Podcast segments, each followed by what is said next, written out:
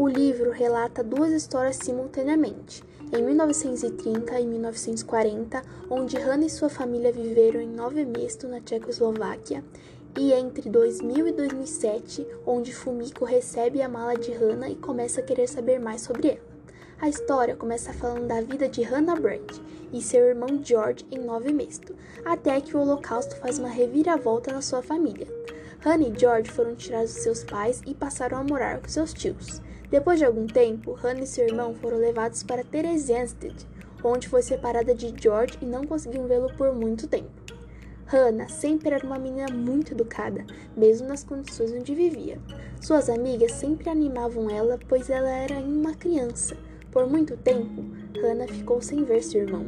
Ao ver seu irmão novamente, Hannah deu um abraço bem forte e ficou muito emocionada até que George foi enviado para Auschwitz e foi libertado com 17 anos de idade com o final da guerra.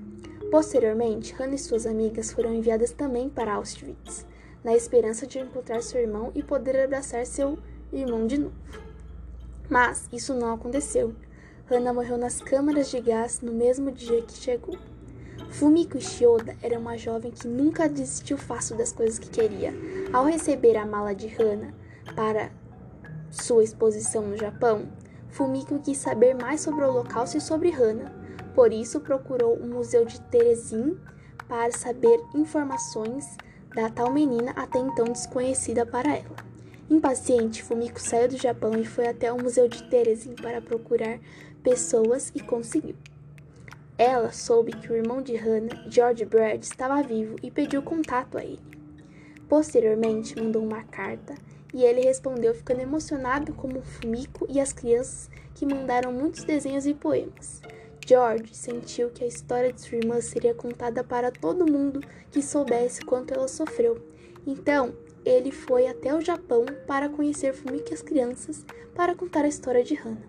O livro relata muito sofrimento da parte de Hannah, que morreu em 23 de outubro de 1944, em Auschwitz, mas também fala sobre Fumiko, que faz esforços para encontrar algo sobre Hannah e manter viva a sua história.